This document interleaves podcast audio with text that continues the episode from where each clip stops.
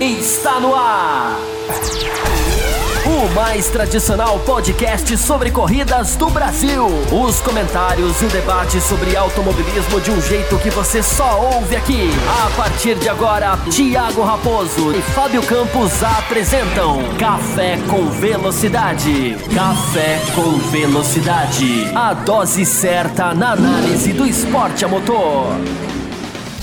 Para você que nos ouve no cafécomvelocidade.com.br ou para você que nos assiste no youtube.com/barra Café com Velocidade, estamos começando o segundo bloco da edição 658. Se você perdeu o primeiro bloco, Pode ouvir o segundo, eles são independentes, mas vai lá ouvir o primeiro na hora que você acabar esse bloco. Foi um bloco muito interessante. Nós falamos das disputas das Ferraris, né? Todo um enrosco que teve ali na largada da, da última corrida, em que o Le Leclerc acaba tocando no Vettel e os dois abandonam, os efeitos que está acontecendo, por que, que a Ferrari está nessa situação. Comentamos lá das equipes da frente, Mercedes contra Red Bull, sobre como está o campeonato, que já dá para falar do campeonato nessas duas corridas. Então, se eu fosse você, não perderia de forma alguma este primeiro bloco. E esse segundo bloco nós começamos falando sobre ele, Will Bueno. Fernando Alonso está de volta, né? O Lucas Tinoco já colocou aqui de cara, né? Fernando Alonso está de volta, mas numa equipe que provavelmente não lhe dará vitórias. Esse casamento é melhor para quem? Para Renault ou para o Alonso? Olha, é, eu acho que para os dois, assim, de, de verdade, porque para o Alonso ah, melhor, melhor pilotar ou melhor tá, tá em casa? Eu acho que ele, o Alonso, ele ainda não, digamos assim, ele não superou a ausência da Fórmula 1, assim, ele sempre ficava tentando namorar, voltar a namorar a Fórmula 1, e ele conseguiu. Eu, eu acho que, que assim, é, talvez este Fernando Alonso que vai voltar, é, ele talvez, assim, bom, é, eu fiquei fora, é melhor eu ficar fora é, e, ou voltar para um carro que eu sei que não vou, que não vou ser campeão, que eu não vou brigar, ou será que de repente apresentar um projeto tão bom para ele para 2022 que ele falou não, esse esse projeto que esse projeto vai, agora vai, né? Mas eu acho que, que vai ser bom para os dois, né? Para o Alonso vai voltar à Fórmula 1, vai voltar a, a guiar, é, não, que não que ele tenha ficado parado, mas é, voltar a guiar na Fórmula 1. E para a Renault vai ser bom, porque é, é, eu até, eu até já, vou, já, vou, já vou criar um, um atrito aqui com o meu, meu amigo Matheus Pucci, né, que ele falou né, no, no, ali que, que, que, o Alonso vai ser meio que um tapa-buraco na Renault, e eu discordo, porque tapa-buraco é o Luca Badoer na Ferrari substituindo Massa. O Alonso ele é um cara que entrega resultado, entrega desempenho. Então eu, eu acho que vai ser bom para a Renault sim.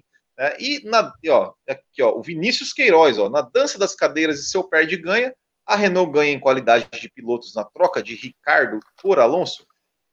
Rapaz, é uma, é uma ótima pergunta, porque, porque assim, né? É, o Daniel Ricardo, ele é, ele, ele é um ótimo piloto, só que eu não sei o quanto que esse Daniel Ricardo de hoje, né, que talvez é, tá, tá num carro que não é tão bom quanto nos tempos, né, que ele, que ele brigava por vitórias e pódios, é, se ele de repente já pode estar tá começando a chegar numa curva descendente de sua carreira, né, de, de enfim, já, também já, já passou aí dos, dos 30, é, e o Alonso é o Alonso, né, por mais que a gente, muita gente talvez não goste do jeito do Alonso, discorde de muitas coisas do que o Alonso fez, mas o Alonso é o Alonso, ele entrega, ele, ele sempre consegue extrair o máximo do carro e, e sempre consegue entregar.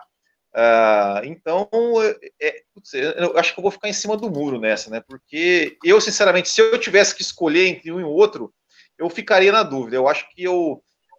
Olha, rapaz, é, foi uma. Vinícius, Vinícius Queiroz. Mas eu vou. Se eu fosse escolher, eu ainda apostaria no Ricardo. Eu acho que o Ricardo ainda eu, tem eu uma até possibilidade voltei. de futuro. Eu até voltei a pergunta futuro. na tela que eu quero ouvir os outros também, Will. Você aposta no Ricardo, você tá falando, né? Eu, eu, eu, eu escolheria o Ricardo, apesar do, do, do, Alonso, mas eu acho que o, eu, eu escolheria o Ricardo. Eu acho que o Ricardo ainda tem chance de ascender um pouco mais no, no seu desempenho. Matheus, respondendo o Vinícius Queiroz aí. Nessa dança das cadeiras, seu perde ganha, Renault ganha em qualidade de piloto na troca do Ricardo pelo Alonso? Nesse tapa-buraco, que foi o Alonso. o pessoal ficou bravo com você, hein? Eu, o pessoal ficou bravo com você. eu, eu vi lá, eu discordo do Will e concordo E, e só, e só, só pontuando, então, já que você falou isso, Matheus, só pontuando que você falou isso, para quem não tá entendendo o que, que o Matheus falou, né? Nós estamos fazendo vídeos lá no nosso Instagram, no arroba café underline com underline velocidade, ah, durante a semana, comentando algumas coisas.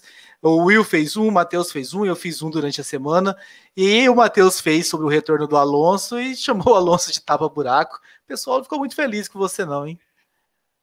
Mas o Alonso é um tapa-buraco a partir do momento em que se o Ricardo fica, ele não era nem cogitado. O, o Abtebu foi atrás do Alonso porque ele não tinha quem pegar. Ou melhor, até tem. Até tem. Mas. É, até tem, mas não quis. Entendeu? Então, assim, é. é- é, até tem. A- os- as pessoas falam da academia da Renault também, né? Então eu vejo o Alonso assim, se o Ricardo não dá o pé na bunda do Abtebu, e aí eu entro até no que o Will falou, é, pô, será que apresentaram um projeto tão bom assim para o Alonso? Eu acho que mesmo que vindo do Abtebu, qualquer projeto não é tão bom assim, porque não funciona. Né? Eu vejo dessa forma. Eu, é, eu não gosto desse casamento Alonso-Renault com o Abtebu à frente. Eu não gosto. Eu vou ser muito sincero. Eu sou um cara que gosta do Alonso. Eu acho ele um pilotaço. Acredito que ele ainda pode entregar alguma coisa. Pelo menos eu acho que ele ainda pode entregar belas exibições na Fórmula 1. É um piloto realmente do mais alto nível. Mas quando falou que ele poderia ir para a Renault, uma Renault que não evolui, uma Renault que às vezes anda para trás, uma Renault que tem uma chefia tão ruim como a do Abtebu, eu não vejo com bons olhos. É, então, assim, nessa dança das cadeiras, respondendo o ouvinte, particularmente gosto mais do Alonso por achar ele mais completo que o Ricardo. Mas pensando também a nível do, do, do como eu posso dizer, do ambiente de equipe. É, perspectivas vendo o ambiente de equipe, ah, o piloto que pode ser que ainda entregue, ah, que, que não vai estar na curva descendente da carreira, porque o Alonso pode estar, a gente não sabe, mas pode chegar na curva descendente da carreira. É, eu também apostaria no Ricardo. Eu acredito que o Alonso seria mais interessante. Eu não pensaria duas vezes se fosse uma Mercedes. Né? Falar assim, entre ter um Alonso e um Hamilton, um Ricardo e um Hamilton, eu botaria o Alonso lá para ver fogo no parquinho, como dizem na internet. Né? Mas é, realmente eu não gosto desse casamento. Acredito que a Renault ela foi atrás do Alonso por realmente uma necessidade de precisar de um piloto de última hora para fechar contrato. E não quis o Vettel, sabe lá por quê, porque a princípio tem informações que o Vettel conversou com a Renault, não sei quem recusou quem aí nessa história, mas é, não gosto e vejo como sendo prejudicial à Renault, porque quando a faísca estourar entre a Bitebu e Alonso, quero ver quem vai ser, o Ocon vai botar, vai entrar no meio para separar a briga, aí eu quero ver. Fábio Campos, é só a vez de opinar. Opinar.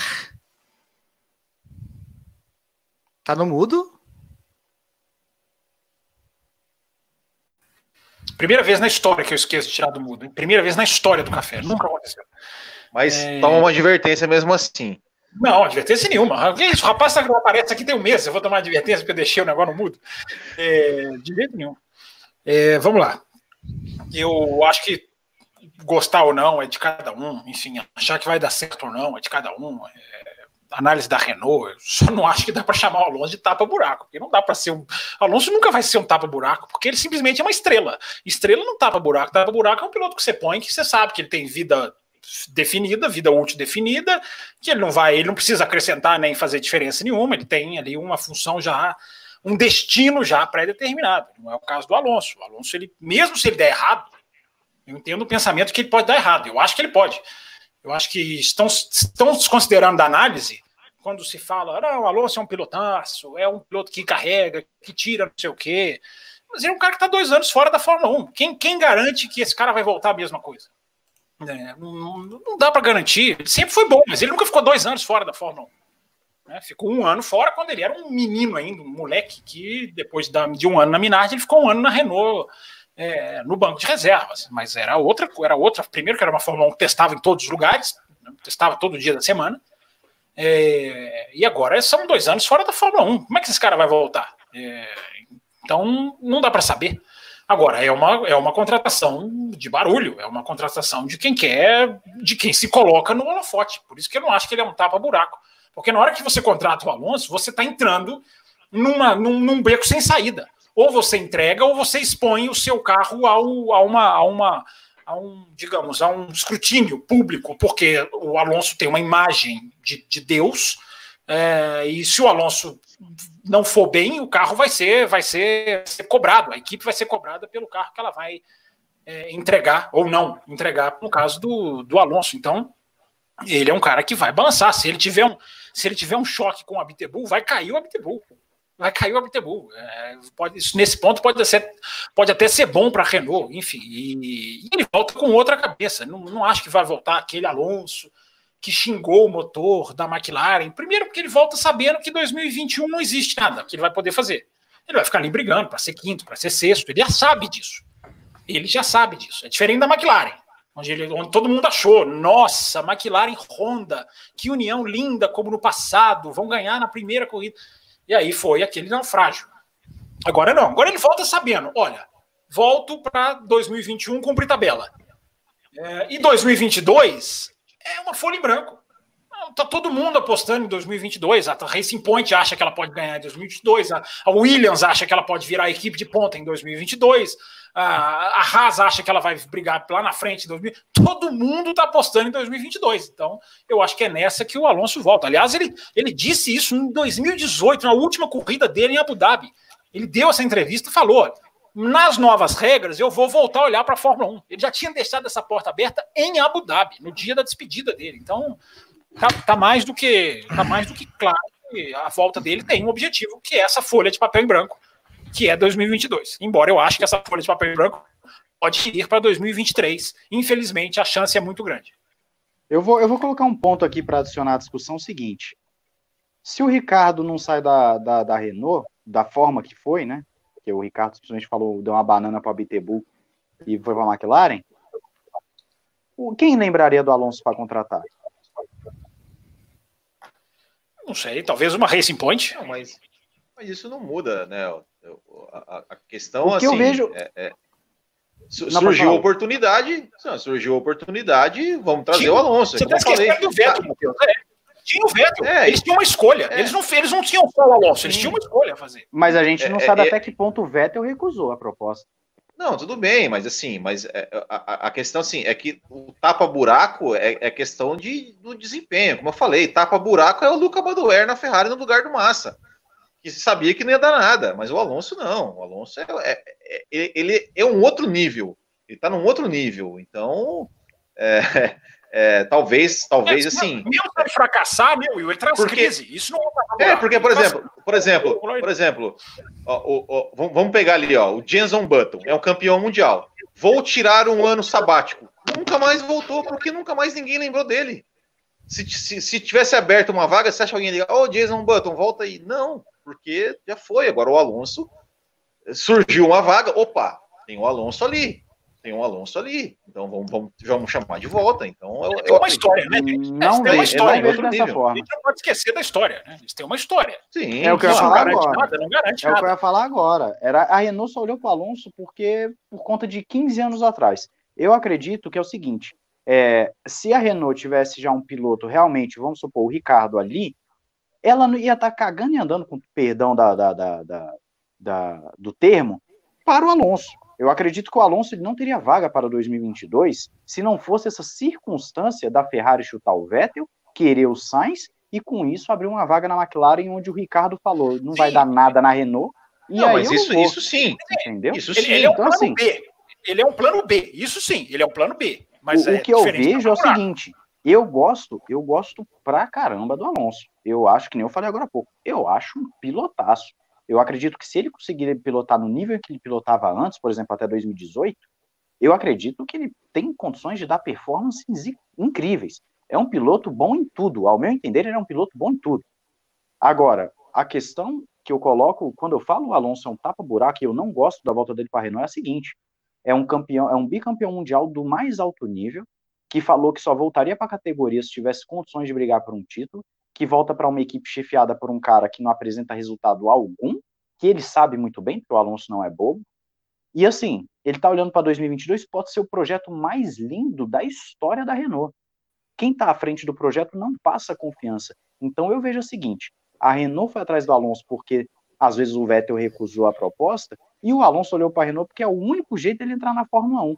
Não é aquela coisa de precisamos do Alonso porque ele é o cara que vai mudar a nossa, a nossa situação como a Renault fez com o Ricardo, que o Abitebu anunciou aos quatro ventos que o Ricardo era o futuro da Renault. Então, assim, é, ao meu Mas entender, esse casamento é um casamento forçado, entendeu? É um casamento forçado, é aquele casamento realmente forçado. Eu gostaria de ver o Alonso na Red Bull, na Ferrari, na Mercedes. Ver ele na Renault, na circunstância atual de Abiteboul, eu particularmente não gosto, eu preferia que ele ficasse lá correndo no videogame, que ele tá ganhando todos os campeonatos virtuais. É, realmente. Mas você tá esquecendo de 2022. 2022 é uma folha de papel branco. Ele tá apostando em 2022. Nós não podemos falar, nós não podemos cravar que a Renault não vai ser nada em 2022. 2017 é, era uma folha em branco. 2017 era uma folha em branco, com uma mudança é, drástica de regulamento, e a Renault virou nada no não, mesmo agora dia. é maior, né? Não, agora, não, é maior. agora é maior. Agora é outro caso. Agora é a maior da história. É agora é a maior da história. É agora forma. é outra coisa. É outra coisa. É uma Mas aposta, nada garante. É uma aposta. Mas nada garante que a Renault vai conseguir, por exemplo, competir com a Racing Point. Não, mas, nada, mas nada garante que a Mercedes vai conseguir. Pode ser que a Mercedes do 2022 faça, faça uma, um mas carro horrível entra, e. Né? Aí entra competência. A Mercedes tem o quê? Por que, que ela se mantém no topo? Ela tem competência. Por que, que a Racing Point, quando ainda era Force India, com um orçamento pífio, conseguia ir para o pódio? Competência. A Renault não consegue. A Renault tem, ela é chefiada por um cara, claro. Mas já pessoas que às vezes acham né, que a gente tem, as pessoas acham que a gente tem ódio do cara. Não é ódio, é falando único exclusivamente do trabalho dele. É que Sim, nem o, o é que nem, é que nem por exemplo, o, o, o, Steiner da Haas. O Steiner eu gosto da personalidade, acho até engraçado acompanhar na Netflix, mas infelizmente não está rendendo fruto. Então, assim, é, a questão aí que eu coloco é, é, o que eu coloco aqui é o seguinte: é, o Alonso, ele chegar e ir para a Renault, a não ser que ele já pretenda fazer alguma coisa para Bittencourt ser demitido, como eu falei no início brincando, chegar no GP da França e falar que é um carro de GP2, um motor de GP2, né, na casa da Renault, é, a não ser que ele já tenha algum plano, cara, eu não consigo ver o Alonso voltando para a Fórmula 1 para ser é, coadjuvante com o Ocon, né? O Ocon ainda está numa escadinha para ir para uma Mercedes, quem sabe futuramente, mas o Alonso não. Né? Então, é, é, eu não consigo ver com bons olhos. Espero que ele faça provas excepcionais, porque eu gosto. Eu gosto do Alonso, eu acho realmente que é um brilho a mais. Mas na circunstância atual, não consigo gostar da, da, da, da contratação do, do jeito que foi. O jeito que foi, eu não gosto. É um plano B. Eu acho que isso aí tá todo, nós todos concordamos. Agora, uma coisa que nós eu acho que nós estamos misturando a análise é o seguinte: uma coisa é o que a Renault é, Outra coisa é a esperança do Alonso. A esperança do Alonso não é que a Renault seja o que ela é. Evidente que não, senão ele não voltaria. Aliás, o Alonso ele tem uma coisa, eu já falei isso, não sei se foi aqui, não faço a menor ideia de onde foi. Se o Alonso não volta para a Fórmula 1 agora, ele não volta mais.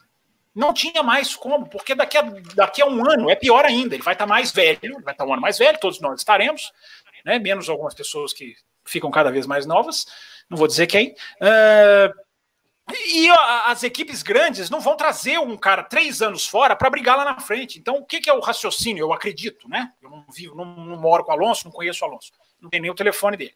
Mas o que, que é o raciocínio? Que ele já falou várias vezes. Eu vou aparecer na Renault, ele está usando a Renault. É um casamento de conveniência, sim.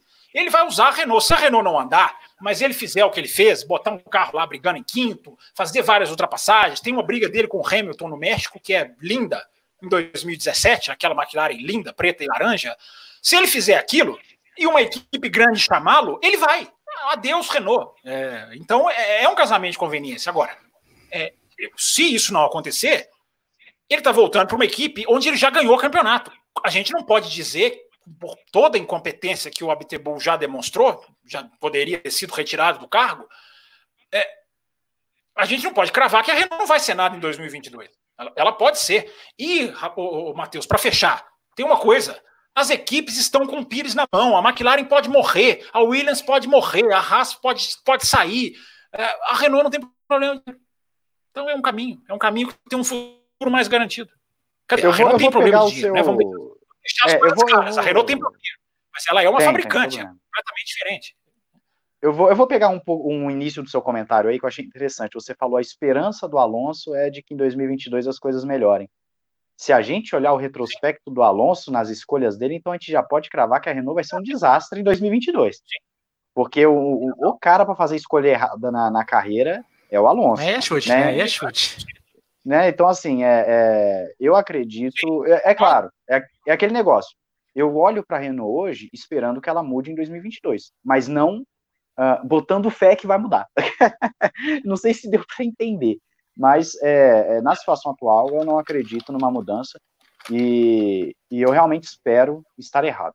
eu torço para estar errado, porque aí nós teríamos um Alonso brigando por coisas maiores que eu acredito que seria o que todo mundo gostaria de ver. Alonso, Hamilton, é, Verstappen brigando por coisas maiores uh, num, numa temporada. Eu, particularmente, eu gosto do retorno do Alonso. Eu acho que é um grande nome, é um nome que tem que estar, tá, que sempre soma tanto na Fórmula 1. Não sei também, como o Fábio Campos falou, em que condições que ele vai voltar, né? Já tem dois anos fora, mas se ele voltar, sei lá, sombra do que ele foi ali, ele já vai estar sendo melhor do que muitos pilotos que estão no grid. Então eu acho que é um piloto que soma, é uma aposta que ele faz, pode ajudar a Renault com todo o conhecimento que ele tem de acerto de carro numa mudança de regulamentos. Então eu vejo com muito bons olhos, eu não torço o nariz de forma alguma para o retorno do Alonso e acho que que vai ser muito legal vê-lo na pista novamente, tirando, de repente, levando a Renault para um, um, novo nível, de repente conquistando pódios, quem sabe. Então, aguardemos o que vem do no novo regulamento e vou curtir bastante esse retorno dele. Mas por falar em Renault, Will Bueno, nós tivemos um e-mail do Gabriel Macedo dizendo o seguinte: Sabemos que o protesto da Renault contra a Racing Point tem algum fundamento, mas Será que a Racing Point esse ano não é um resultado positivo de que esses modelos onde carros bons podem ser de certa forma copiados e podem fazer bem para a Fórmula 1? Isso não, poderia diminuir, isso não poderia diminuir os gastos com desenvolvimento e ainda equalizar as forças no grid?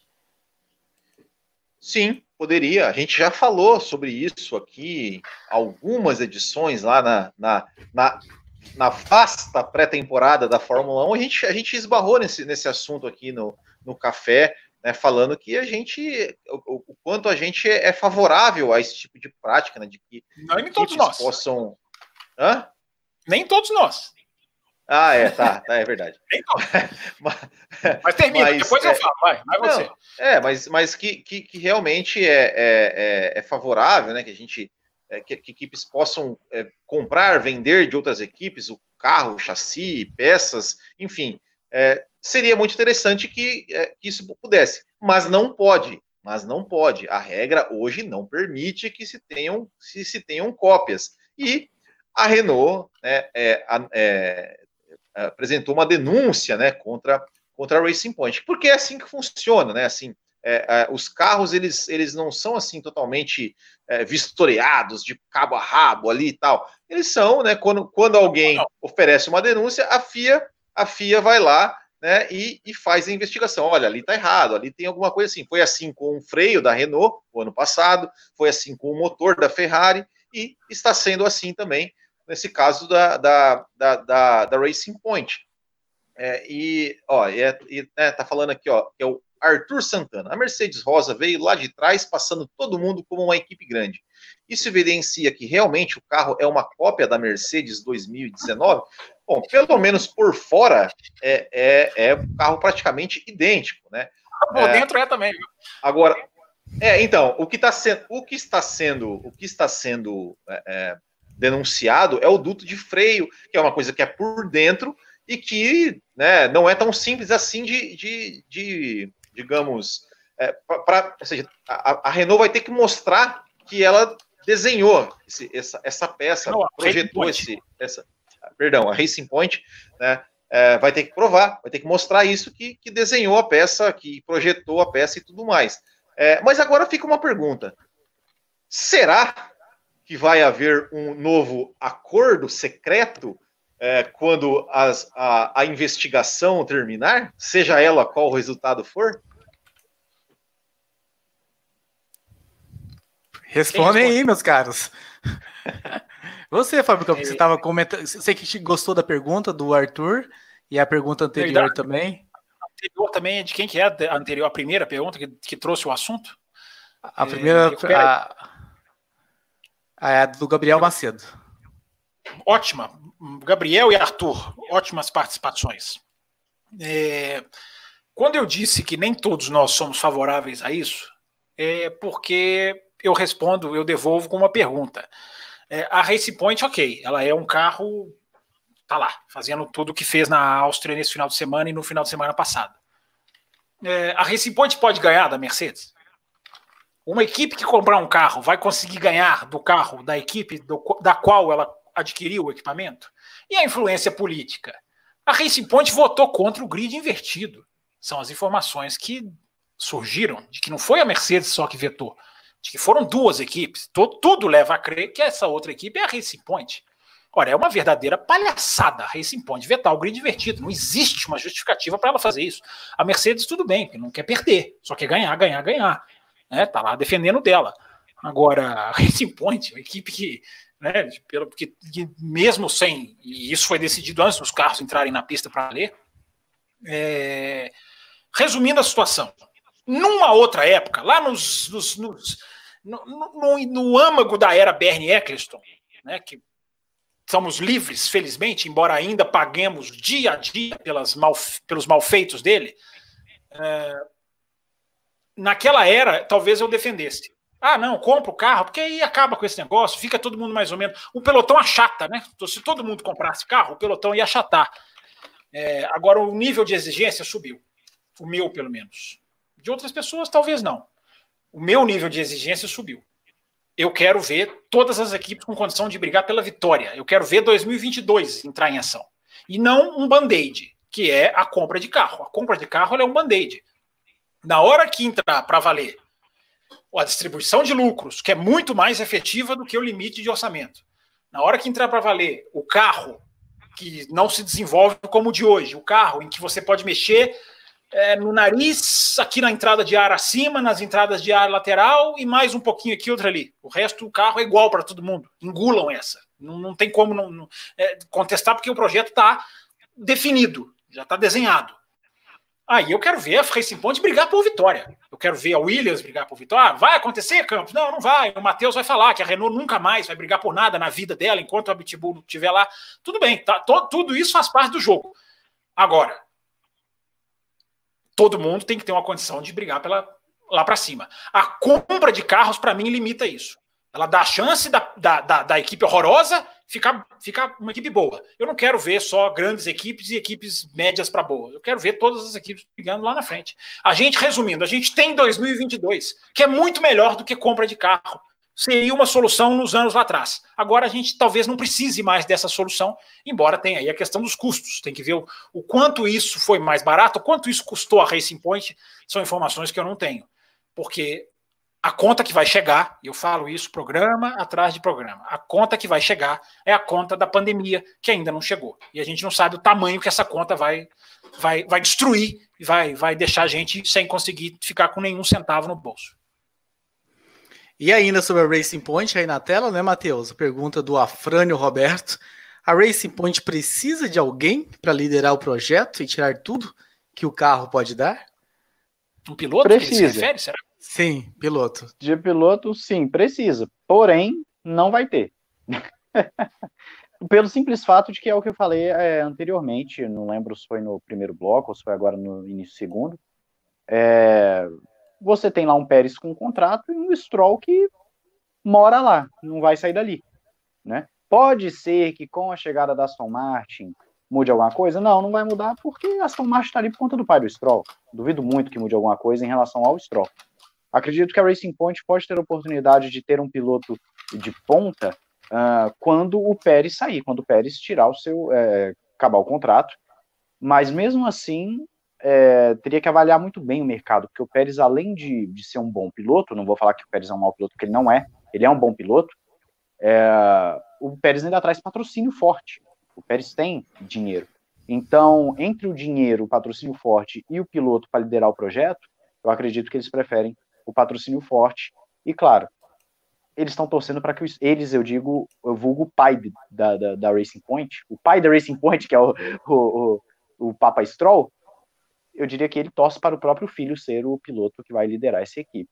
Então, a Racing Point é um caso que eu considero fechado.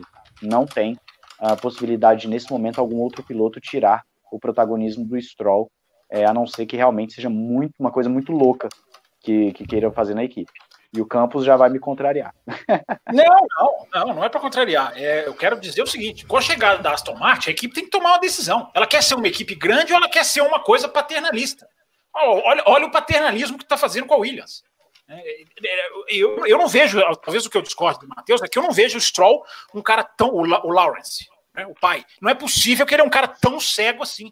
Um cara que já se deu tão bem nos negócios, o cara que capitaneou a compra de ações da Aston Martin, o cara que está liderando essa parte toda de, de, de, de, enfim, de trazer uma, uma, uma, uma, um nome né, de uma fabricante para a Fórmula 1, não é possível que esse cara vai ser tão visão, tão uma mente tão fechada de falar que não, é o meu filhinho. A, a, a paciência dele tem que acabar. Ele tem que, ele vai chegar uma hora em que ele vai ter que sentar com o Lance Stroll e falar assim, filho, tentamos, tentamos, vamos lá para a DTM, vamos lá para a Indy, lá quem sabe já pensou você ganhar as 500 milhas de Indianápolis? lá para. Vai, vai, ter que falar, não, não tem como. É, é o, o, que está acontecendo, o que, que a gente viu esse final de semana? O Vettel encher a bola da Racing Point. O Vettel não quer sair da Fórmula 1. Não quer. E o Vettel está sendo empurrado para fora da Fórmula 1. Tem o lado técnico do Vettel? Tem, é outra história, é outra discussão. Se a Racing Point chamar, o Vettel vai. Só quem tem contato é o Pérez. O Pérez não é o problema. Pelo contrário, o Pérez é o Pérez, o Pérez fez o que fez esse final de semana. É um absoluto, um absoluto falar que o Pérez é um bom piloto, eu tô achando que o Matheus está sendo até cruel com ele. O cara deu um show. O cara é um, é um, é um, é um piloto da Fórmula 1 moderna, do pneu, enfim. Não é um piloto show, mas é um piloto super eficiente.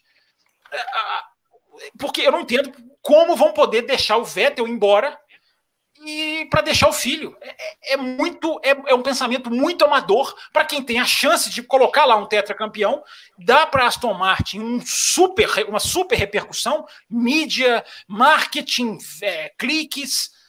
É, para manter o filho do dono, não é possível. Já, já, já chegou a hora. Ele até andou bem, o Stroll, é, nesse domingo, até, até frise-se que ele andou muito bem.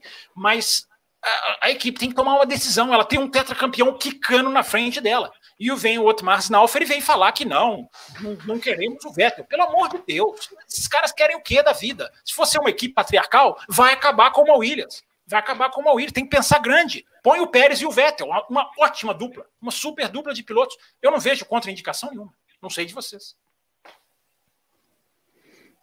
Pergunta eu na acho, tela para vocês, para vocês eu responderem. Acho que o, o eu acredito, eu, eu até apostaria, se for assim, falando de uma forma, uma brincadeira, eu até apostaria que o, eles vão recusar o Vettel sim.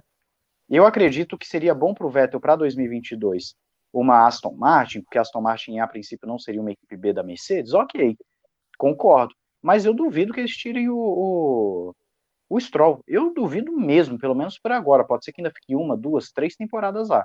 Mas agora eu acredito que não tira. E a pergunta que o e-mail do Ernesto Fonseca é de que o Stroll é carro ou braço, ele vai mostrar o seu valor.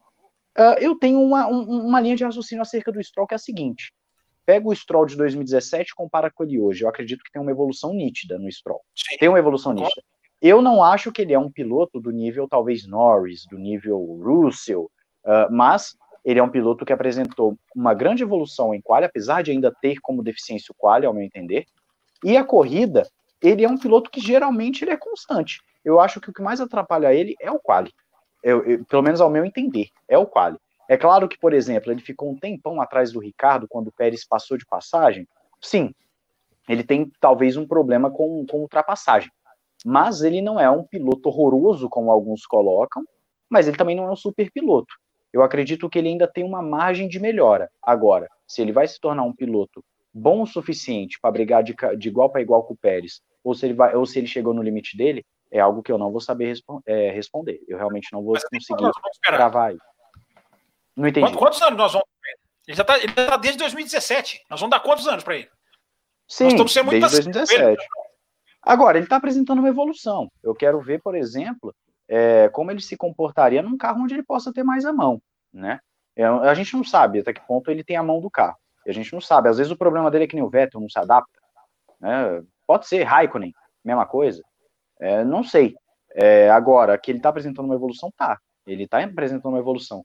Mas é claro, que nem eu falei, quando a gente compara ele contra os outros pilotos da nova geração, seja Norris, seja Russell, até mesmo o Ocon, que para mim não é essa super coisa que todo mundo fala, é, eu particularmente vejo o Stroll sim abaixo desses caras. Evolui, mas abaixo ainda. É, a evolução dos outros é muito mais clara que a dele. Ele evolui um passinho. E ele tá lá porque ele comprou lugar lá. Então, isso aí gera, gera pressão em cima dele, né, Will? Ah, eu acho que eu acho que, que, que assim, o Stroll, o Stroll tem quantos anos? 21, 22? É, eu, eu acho que. É, então, mas ele, é, ele, é, ele é muito novo. Então, assim, eu acho que se, se tiver pintando um Vettel aí disponível, que, com possibilidade de negociar com o Racing Point, é, eu, eu, eu não vejo como impossível, não. O pai dele fala: Ó, oh, meu, meu filho, você vai descansar um aninho aí e vai para outro lugar e quem sabe você volta no futuro. Porque o cara tem 20 anos, tem 21 anos, tem um monte de coisa para muito tempo ainda, e realmente, o cara já tá. Ele, ele, tem só 20 anos, ele já tá há 4 anos, 3 anos na Fórmula 1. É, então, assim, eu não vejo como impossível, porque assim, é, o, o Lawrence Stroll ele é acionista, ele lidera a equipe, mas ele não é o único dono. Tem mais gente botando dinheiro ali. E aí é o seguinte, ó, ó, querido, ó, meu querido, ó, a gente vai botar é, dinheiro aqui. Só que a gente vai botar. Ele não, ele é, a gente vai botar o dinheiro. Ó, é o seguinte, a gente, a gente quer investir no seu negócio, a gente quer investir no projeto aqui na sua equipe. Só que a gente quer o Vettel, a gente não quer o seu filho. Ele vai, ele vai falar o quê? É não, não, não, meu filho, é, meu, meu filho não sai. Não, não vai, não vai. Ninguém, ninguém perde dinheiro. Ninguém perde dinheiro assim é, a, a, a, gosto. É, então, é, se realmente tiver a possibilidade de um negócio com o Vettel, é, eu não duvido que o Stroll seja, seja, seja colocado para né, descansar um ano, ou sei lá, faça uma negociação com uma outra equipe, joga, né, coloca um Stroll. Eu ia é só fazer agora. Se o Lawrence Stroll fizer isso aqui, ó, vou até fazer perto do microfone para o ouvinte escutar. Se ele estalar o dedo, ele bota o Stroll na Williams de novo. É só ele Exato, querer. Exa exatamente. Eu é, é, era isso que eu ia eu falar. Não, não eu não falo nem o Williams. Qualquer uma. A Haas. Eu acredito que ele teria, ah, se a gente for considerar essa opção, se a gente for considerar as opções, eu acredito que a Haas teria muito mais lugar aberto do que a Williams. Né? A Williams tem lá o Russell, que é da Mercedes, que mantém uma participação boa na equipe é, com uma autoridade, digamos assim, na equipe, e você tem o Latifi, que é praticamente o novo dono da equipe. Esse então, realmente. Pois é. Então, assim, é, é, eu acredito que ele, ele, poderia, se a gente for considerar esse cenário que o Will colocou dele ir para uma outra equipe, a Haas seria talvez o mais viável, o local onde ele teria a possibilidade de pilotar, né? Agora, tirando isso também, eu não consigo ver ele saindo da equipe. Posso Will estar Bueno. Errado. Ô, Will Bueno, quero saber de você da outra pergunta, né? A gente focou no Stroll, mas o Pérez é o cara para comandar essa, essa Racing Point? Ele tem capacidade para isso? Olha, o Pérez, é, ele é um piloto que, sim, já teve, já teve a sua, a sua oportunidade numa equipe grande, né? Na época que a McLaren era uma equipe grande, é, não, não tão grande ainda, em 2013 a McLaren já não era tão aquela coisa, é, não foi tão bem. É, mas depois disso, ele vem numa evolução e vem sempre entregando bons resultados. Seja o ano passado, é, chegou várias vezes ali na, na, na digamos, na, na, primeira posição da Fórmula 1B, né, que é a sétima posição. E essa corrida desse final de semana, ele fez uma corridaça. Ele saiu lá de trás, saiu ultrapassando todo mundo. A manobra que ele fez ali em cima do Carlos Sainz, ele foi ultrapassado pelo Sainz e deu um troco ali por fora. Ele chegou até a falar no rádio. E aí, gostou dessa, né? Chegou pro, pro, pro engenheiro e falou, tipo, gostou dessa. Você vê que ele tá, que ele tá com uma, com uma, uma cabeça assim, de, de, tipo, né? Que é muito importante pro piloto tá com a cabeça boa, tá se divertindo, né, assim como o Norris também, você vê, você vê que, que, ele tá se divertindo, que ele tá fa fazendo, e, tá, e, e, tem um carro é, muito bom, né? Comparado com os carros que ele tinha, fez uma corridaça. Eu acho que, que, o, que, que o Pérez é, talvez não seja um, um grande gênio, é, mas eu acho que, que ele está bem, que ele está tá, tá desempenhando muito bem seu papel, está evoluindo e é um cara que assim eu tenho uma curiosidade de ver o, é, de ver o Pérez, como o Pérez, esse Sérgio Pérez é, se comportaria assim num carro de ponta, um carro para disputar vitórias, para disputar campeonatos. É, eu tenho essa curiosidade, eu acho que ele evoluiu bastante. É, e essa corrida dele foi uma corrida, uma corrida sensacional. Foi sensacional. É, foi Essa assim, foi, é, é, foi fantástico. É, foi, foi, foi o piloto da corrida para mim. Sem dúvida, sem dúvida nenhuma. Que ultrapassagem que ele fez, aliás, registre-se, né? Boa briga com, o, com o Lance Stroll, inclusive. Né? A Racing com Point Stroll, voltou, voltou ao, ao, que tudo indica, sempre com aquele pé atrás, mas é, voltou a liberar, o que é ótimo, né? Ao contrário da McLaren, que passou a ser uma equipe, tomara também que a impressão não se confirme, do peraí, take it easy, como fez na corrida da Áustria semana, na outra semana, é, a Racing Point, pelo visto, parou com aquilo que tinha com Ocon e Pérez. E a Renault? De, e a Renault? A Renault também. A Renault, parabéns. Aliás, a Renault, é, o que eu lamento é a postura do Martin Brundle e do David Croft, os narradores da televisão da Inglaterra, da Sky, que clamavam para a Renault dar uma ordem de equipe. Que Na Globo também. A, a, a, a, transmissão brasileira também. Também é. é pois é, elas podem também. dar o braço as duas nesse sentido, é uma pena, né? Porque o desejo de ver a briga, ele é, ele fica em segundo plano para não, deixa, deixa passar logo. E a, a, equipe ignorou o Ricardo, né? Pelo menos nos rádios, né? Confiando sim, nos rádios. Sim. O Ricardo, vem, o Ricardo vem com aquilo, a geração é, é, é, dos, é dos mimados mesmo. Né? O Ricardo vem com aquilo, eu estou mais rápido, eu estou mais rápido. O engenheiro simplesmente, ok, entendido. Que é exatamente o que o engenheiro tem que falar. Ok, entendido. É. Beleza. Vai lá. Você está mais vai rápido, vai e passa, né? Isso, claro que a equipe não vai, não tem que ser irresponsável, deixa fazer tudo, deixa tudo solto. Aí, ó, o Raposo está até colocando aqui, ó, registraram absurdos comentaristas da Globo defendendo a equipe e deveria dar ordem. Gabriel Henrique Carvalho Costa. Obrigado, Gabriel. Ah, os, os da TV inglesa, a mesma coisa. Os, podem dar o braço, porque ficaram ali. E quando a McLaren, a McLaren deu a ordem, a McLaren deu a ordem, né, para o Norris passar, passar o Suns, é, e aplaudiram. É, é, é, um jeito de fazer automobilismo. Agora é um jeito sem briga interna, que para mim é um automobilismo muito pior. Eu, como sempre, naquela linha que eu falei no primeiro bloco, que foi, é, imagine, imagine o que você está perdendo. Imagine a história da Fórmula 1 se todas as equipes tivessem agido assim em todos os momentos, como seria muito mais, mais pobre. Mas nós estamos falando do Sérgio Pérez, né, Raposo? Sim. Eu quero registrar aqui que o, Ernesto que mandou o e-mail, foi o primeiro e-mail dele, né, também. A gente gosta ah, de registrar. Fácil, né? Que maravilha! Como a gente adora os primeiros e-mails, né? Primeiros e-mails. E a gente tem um outro primeiro aqui e-mail do Johnny Oliveira, de Campo Mourão, no Paraná. Ele diz o seguinte: Eu sou daqueles consumidores compulsivos de podcasts e vídeos sobre Fórmula 1. e tá isso há muito, muito tempo. Mesmo desde quando o Fábio Campo e Ron Gru na, na rádio onboard, desde o Nossa. Rádio GP do pessoal do Grande Prêmio e, claro, os primórdios do café. E ele pergunta o seguinte: a gente já transferindo então de Racing Point para McLaren, Matheus Pucci.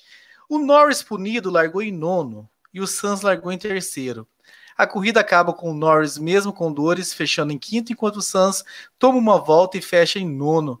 Ouvi rumores de que o espanhol tinha problemas no carro, mas me parece ser o, uh, não me parece ser o caso. Fez no final a melhor volta da prova.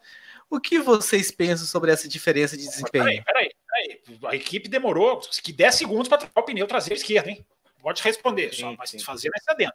É, eu, eu acredito no seguinte: o Sainz, ele, no início da corrida, realmente não aparentava ter o melhor ritmo de todos. Apesar de que tudo bem, ele foi ultrapassado por Red Bull, né, por, por, por Mercedes, ok, isso aí é natural. Uh, agora, claro que chama atenção um piloto que larga lá atrás e vai escalando o pelotão e chega à frente do seu companheiro de equipe, e o Sainz teve o problema dos boxes, como o Fábio Campos falou, o Sainz teve sim o seu problema dos boxes, mas o Norris já vem de uma corrida também muito boa da Áustria. Né? Então, Áustria e Estíria são duas corridas onde o Norris acaba se impondo, impondo a sua, a sua marca é, na, na Fórmula 1, e enquanto o Sainz ele acaba saindo ali como um, como eu posso dizer, em segundo plano. O Sainz ele sai em segundo plano nessa situação do, desse, dessa rodada dupla que teve na Áustria. Segundo então, piloto, né? Você está com é, receio de falar, mas você quer falar é como piloto, segundo é piloto. É como um segundo piloto. É, a gente vê da seguinte forma: é, o Norris, a gente, a gente não sabe também até que ponto a McLaren também já está dando banana pro, pro, pro, pro Sainz, né? A gente não sabe até que ponto. Mas o fato é, o Norris ele tem apresentado, nessas duas corridas, ele apresentou performances excepcionais. Performances, uma de colocar o carro no pódio e a outra de fazer ultrapassagens no final da corrida. Ah, mas o Stroll e o Ricardo erraram, por isso ele ultrapassou. Concordo, o erro contribuiu, mas ele estava mas ali no lugar certo na hora certa. É, já vou passar a bola para o Will, pro Will aqui. É, ele estava no lugar certo na hora certa. E, e detalhe, andando muito bem. O Norris tem se mostrado constante. E o Sainz, ele é um piloto que, desde que ele estreou na Toro Rosso, é um piloto que faz uma outra corrida boa e soma em outras. Então, realmente, uh, a gente pode estar vendo o nascimento de um piloto, talvez fora de série. Pode ser. mas o Sainz também é um, é um bom piloto que está sendo um tanto quanto ofuscado nesse início de temporada, sim. Se o carro tinha problema ou não, o problema deve ter sido solucionado com os pneus novos, porque o ritmo dele foi bem diferente. Eu só queria chamar a atenção, assim, do, do é, tá falando do desempenho do Norris. É, teve um, quando, quando ele foi, assim, é, para mim mostra, né, que além de ele estar tá muito rápido, ele tá, ele, ele está se, tá se tornando um, um piloto, digamos, é, que pensa na corrida como um todo. Teve o lance, né, tem, tem a, a, a onboard dele das duas últimas voltas, né, de, de, dessa corrida também, é, Aliás, colocaram as quatro onboards, né, Will? Ficou fantástico aqui. Isso, colocaram isso, onboard do, isso. do Pérez, do Stroll, do Ricardo e do. do, do fugiu o nome do dele, Norris. do Norris. As quatro onboards lado a lado, assim, das duas últimas Sim. voltas. Ficou fantástico. É, então, e tem essa, mas, mas tem uma que é só do Norris. É, e, e, eu, e, o que me chamou a atenção, assim, a disputa é, dele com o Lance Stroll. Né, que ele, ele vai por fora, o Lance Stroll ele espalha e, ao invés dele fazer igual o álbum, de tentar ir passar e arriscar tocar, ele recolhe e espera para passar. Opa, bati no microfone. E espera para passar num outro ponto. Então, isso, isso me, me, chamou a atenção, por ser um piloto jovem, né, que está ali na, na, ânsia né, de, de, de, de, alcançar mais posições, com o cara do rádio, né, com o engenheiro falando, ó, oh, falta duas voltas, ó, vai que você vai passar, vai que você tá brigando, você pode ainda chegar no Pérez, e mesmo assim ele, ele conseguir, ele ter, ter a, a, a, aquela coisa de, não, eu vou recolher agora porque eu, eu tenho chance de passar, de passar depois, e passou, e ainda conseguiu buscar o Pérez ainda e chegar na ótima quinta colocação. Legal, legal o comentário de vocês. A gente teve também aqui o um e-mail uh, do Michael Bueno, né? Deve ser seu parente. Ele diz o seguinte: escuta as pessoas falando do Leclerc, do Verstappen, porém eu vejo o Norris com tanto talento quanto os dois. Porém, acredito que não teve o mesmo impacto por estar numa equipe secundária, Fábio Campos. É por aí? Você vê não, o Norris não. com o mesmo talento? De que, do, do que quem? Verstappen e Leclerc? Só não teve a mesma repercussão por não estar não. em equipes. Pode virar, pode virar, mas a, a repercussão do que ele está fazendo é enorme, ainda mais na Inglaterra. É, e eu acho que o, o, segredo desse o Will foi muito bem no comentário dele. Eu acho que. É, Como segredo, sempre, né? Não, às vezes não. Ah, o segredo do comentário do, do, do, Norris, que é uma coisa. É como que esse menino tá guardando o carro pro final. Né? Porque os finais estão sendo uma coisa de, de, de, de, maluco, de avassaladora, de, de, se, de se estudar. É, os finais de corrida é de alguém que tem carro. Né? Ele tá indo bem, e tá soltando na última corrida. Você teve todos os safety cars, né? Que aí meio que rubricavam essa estratégia, né? Ah, ele guarda carro, o safety car ajudou. Aí ajuda, porque aí você está guardando o carro e o pelotão de repente se ajunta. Não foi o caso dessa corrida, né? Foi uma, foi uma disparada no final que é que é absoluta e, incrível. Agora, é, muita gente escreveu para mim semana passada, Raposo, perguntando se eu vi o vídeo da última volta dele no Grande Prêmio da Áustria. De. Enfim, do engenheiro falando para ele, né? Faça isso, aperte isso, segura esse botão por cinco segundos. eu não sei, o Matheus o Matheus tá ligado no Twitter e o Matheus é, o Matheus colocou o Twitter semana uma semana dessas aí de que ele foi de que ele foi metralhado porque ele falou alguma coisa do, do, do da, acho que foi da disputa do Hamilton, né, Matheus, que você falou com com um álbum que ninguém ninguém é, te perdoa. Fui metra... Mas também fui metralhado nessa aí do que você citou do, do engenheiro com o Norris também. Não, eu, eu, também. Coloquei... Eu, eu, eu, eu não fui... cheguei a ser metralhado. Não, não, eu só falei assim, eu fui metralhado porque eu, por mais que seja interessantíssimo você ver o engenheiro dar todas aquelas funções e o, o Norris cumprir todas a 300 por hora, o que eu acho que é super humano, Uh, ainda assim, eu fiquei um tanto quanto incomodado por ver justamente uma participação tão grande do engenheiro naquele final de corrida. Pois é, eu questionei isso no meu Twitter um pouco antes de começar o café. Eu não emiti opinião. Eu simplesmente escrevi: é, é, se o Norris, se não fosse o rádio, O Norris faria a última volta que fez na Austrália e a última volta que as duas últimas voltas que fez na Estíria. O, o, o, teve respostas muito boas, não foi, não foi ruim, não. É, mas eu recebi 14 respostas em menos de 10 minutos. Eu nunca vi um Twitter gerar tanto tanta reação. Teve uns que ficaram bravos, me chamaram disso, aqui, daquilo. Agora, teve muita gente que ponderou coisa interessante, teve gente que discordou, que é legal, é ótimo. Teve gente que ponderou coisas que eu nem tinha visualizado. É, teve gente que escreveu simplesmente não. Teve gente que escreveu sim, e daí? É, é, é, as pessoas ficam meio ofendidas né, com certos questionamentos, mas é, é o que você falou, Matheus. É, eu me permito questionar esse tipo de coisa.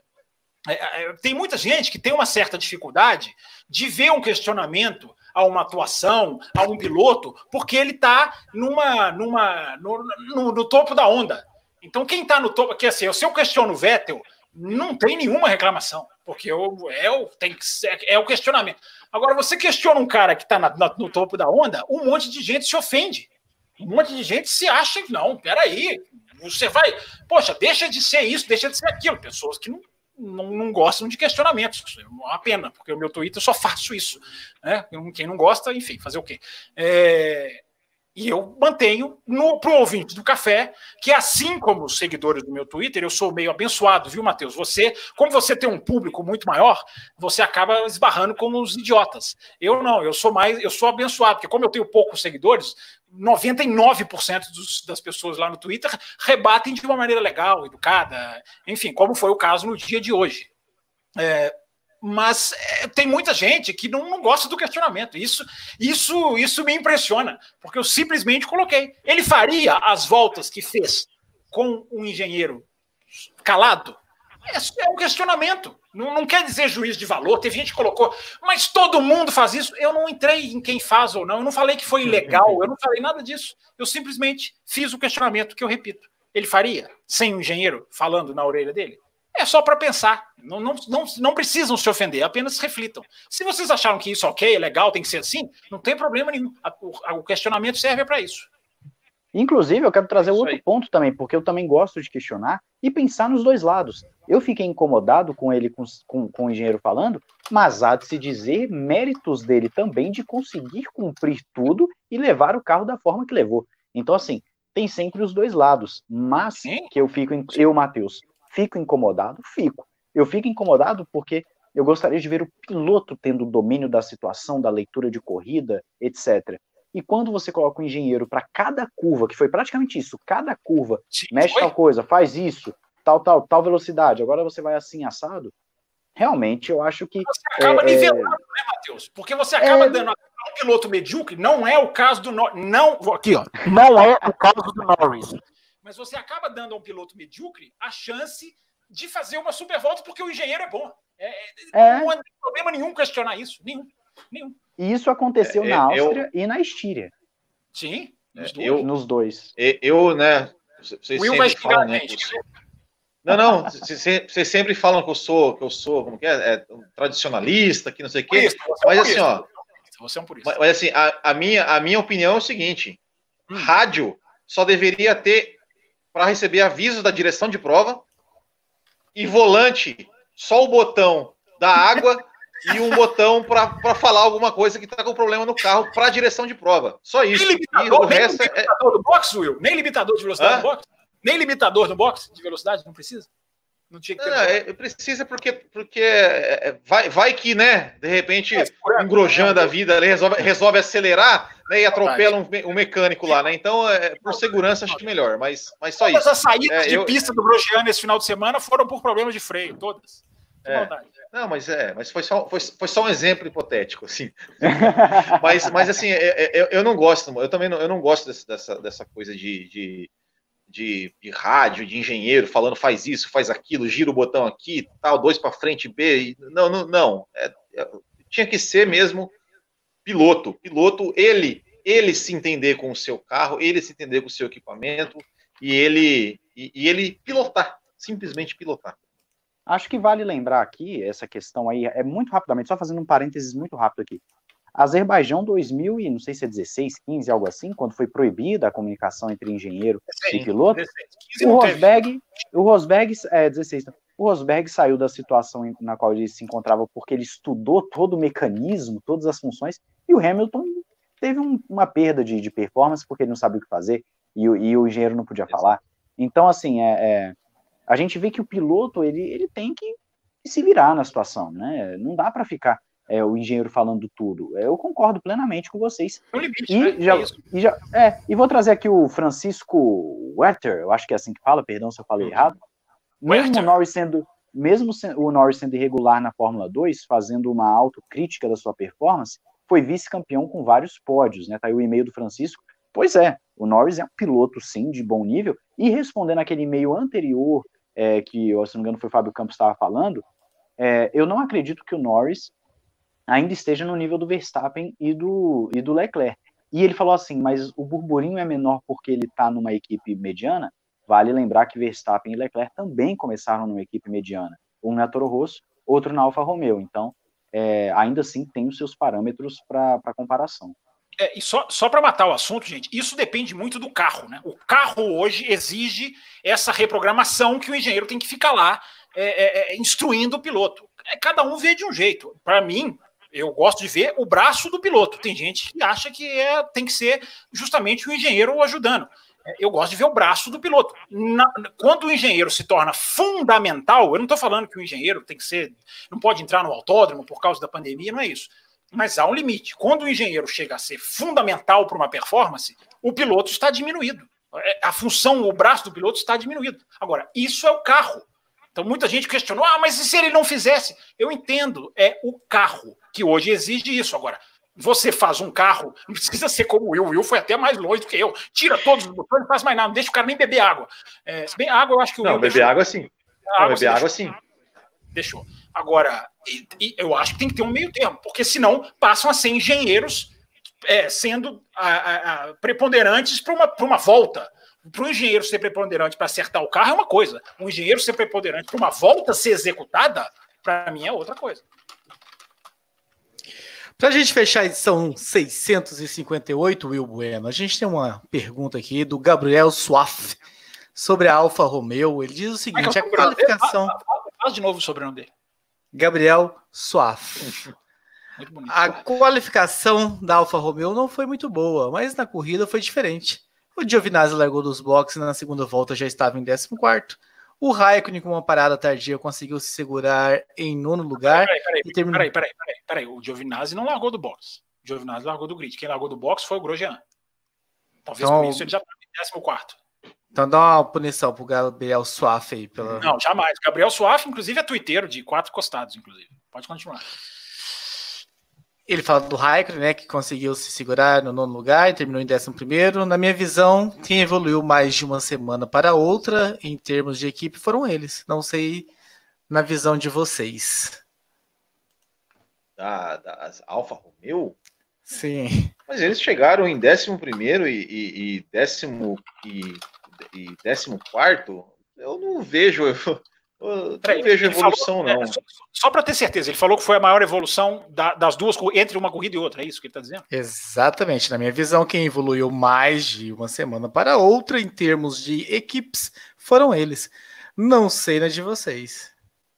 Olha, a minha percepção de, de, de evolução, assim, é, eu não sei, se- é, acho que talvez na semana passada, né, o Ricardo mal correu e o Ocon ficou, fez uma corrida discreta, mas a, a minha percepção é que quem mais evoluiu foi a Renault, porque o, o Ocon ele fez, né, tava fazendo um, um- um bom ritmo, os dois carros foram pro Q3, os dois carros estavam andando na zona da- de pontuação, o Ocon, infelizmente, teve a quebra, né, que, que te- deixou ele deixou ele zerado, mas ele vinha eh, se mantendo ali eh, entre os 10. E o Daniel Ricardo fez uma boa corrida e o, o resultado né, foi o oitavo lugar, mas ele andou boa parte da corrida em sexto. Né? Então, ao meu ver, eh, na minha visão, na- a minha percepção é de que quem mais evoluiu. Bati no microfone de novo, desculpa, eu estou acostumado com o microfone Pode. aqui. Poxa. né? É que tô- é, e então, na, na minha, na minha visão, assim, quem mais evoluiu foi a, foi a Renault. É, sobre a Alfa Romeo, honestamente, não, não, não enxerguei essa, essa, essa evolução né, que o, o nosso amigo Gab- é, Ga- Gabriel, né? Suave. Gabri- Suaf, Gabriel Suaf é, falou. Acho que é Suaf, né? tem um R. Eu acho É. que tem um R, se eu não estou enganado. É, Eu vou, eu vou aproveitar então já o gancho aqui e já falar minha opinião. Para mim, Alfa Romeo mistura tinta com Alfa Tauri e às vezes Haas e Williams, tá? É, eu acredito que eu, eu tô numa visão muito parecida com a do Will. Eu não vejo essa evolução toda. Pode ser que na Hungria apresente alguma coisa diferente, pode ser, mas ah, a Ta- é, é, o Gabriel Suaf, é, eu não, eu não acredito, eu não acredito, Gabriel, que a Alfa Romeo tem apresentado tanta evolução assim, até porque a Alfa, a Alfa Romeo é uma das equipes que mais sofrem ah, com o desenvolvimento de carro. Então, eu acredito que ela vai bater tinta com a Alfa Tauri e com Haas e Williams em determinadas circunstâncias, o que não é bom, porque vale dizer que Haas e Williams a gente já está falando de fundo do poço da- do pelotão atual. Agora o Fábio Campos vai, dar a sua análise crítica e ácida acerca da Alfa Romeo. Não, eu não faço análises ácidas. Ácidas, não. É, eu acho que para ver, para responder o Gabriel, eu fiquei até curioso. Agora tem que pegar muito tempo de volta, tem que pegar as comparações dos qualifies. Eu não fiz isso, algum de vocês fez? Pegar as comparações dos qualifies da semana passada com as dessa, É, gente. como como eu falei, a minha, percep- a minha percepção foi a Renault, mas pode ser que realmente o Gabriel tenha razão. De repente ele fez, né, uma. uma mas é, é, confesso que eu também não, não, não, não, não, me, não me peguei muito na, no desempenho da Alfa Romeo, não. É, não, mas eles estão ali na frente da Williams, estavam na frente da Williams e da Haas, foi mais ou menos onde eles desempenharam, quase que eu falei performaram, essa palavra horrorosa, mas foi onde eles desempenharam esse final de semana, mais ou menos. Então, para responder, mas é interessante, o Gabriel me deixou com a pulguinha atrás da orelha. É interessante a gente procurar quem fez mais esse salto de tempos de um. De um qualify não dá, né? Seria ótimo qualify, mas com, essa, com o aguaceiro É. todo. De- do qual eu não estou reclamando, porque foi, re- repito, vou repetir sempre, foi um dos melhores qualifies dos últimos tempos, foi sensacional. É, enfim, é, tem que dar uma estudada para ter essa conclusão aí, mas legal a colocação do Gabriel. Hein, ó, ó, deixa eu uma perguntinha então sobre o qualifying. É, se o Verstappen não roda, ele ficaria tão longe assim, será, do Lewis Hamilton? Longe, longe como foi, não. Agora, que ele fa- se ele faria pole, não, não faria. Ele não faria, ele não faria pole. Agora, eu acredito que ele pudesse ficar meio segundo, quatro décimos, o que é muito. Ainda assim é muito.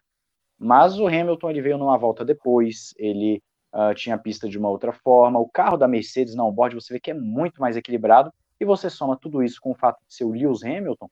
Hamilton e Verstappen talvez sejam os dois melhores pilotos de chuva. E aí você ainda dá um carro mais equilibrado para o Hamilton. É, é claro que vai ter essa, essa diferença absurda, né? É, Eu acredito que o Verstappen não teria chance de chegar no Hamilton, não.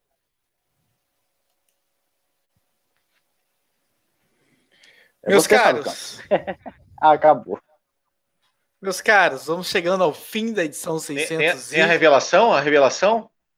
Tem a Ah, a revelação. revelação do Will. Chegou o momento da revelação. Qual é o nome de Will Bueno? Por favor, nome- bota, bota só. Completo, Não, peraí, peraí, peraí, peraí, peraí, peraí, peraí. Bota só o Will na tela agora para fazer o. Pra ficar Claro, bonito, rapaz. o nome completo, senão um Só o protesto. Will. Só o Will na tela para ele poder. Aí, agora sim. É, não, o meu, o meu nome, é, meu nome é William, tá? Só que é- é- eu, falo, eu falo que é o William de pobre, assim, que é o com N no final, né? Porque os Williams, né, importantes, né? Por exemplo, ah, que é príncipe, que é, né, é, é, o Bill Gates, é tudo com é M no final. O, o meu é com N, tá? É, e o sobrenome, né, que o, que o Galvão, que o, que o Galvão, eu tô falando, Galvão, que o Fábio, que o Fábio Campos Valeu, pessoal, obrigado. Até logo. e Aqui o Fábio Campos chegando. se refere, o meu sobrenome é Bedendo. É, só que muita gente, muita gente fala bebendo, mas é Bedendo, com D, de dado. Mas como Bueno é meu último, meu último sobrenome, mais fácil de se falar, não causa essa confusão, não causa as piadinhas, então ficou Will Bueno. É isso. Muito bem, está revelado o segredo. Quero convidar vocês que estão acompanhando ah, esse Café com Velocidade que vocês ajudem na divulgação. Se você puder copiar o link desse programa, divulgar nas suas redes sociais, Twitter, Instagram, Facebook, faça isso, nos ajude a crescer. Lembrando, né? Quem tirar um print ouvindo esse programa, seja no seu agregador de podcast, seja aí do YouTube, e for lá nos seus stories do Instagram, postar nos stories, marcando, né, arroba café underline com underline velocidade, a gente recebe a notificação de que a gente foi marca marcado e a gente reposta isso.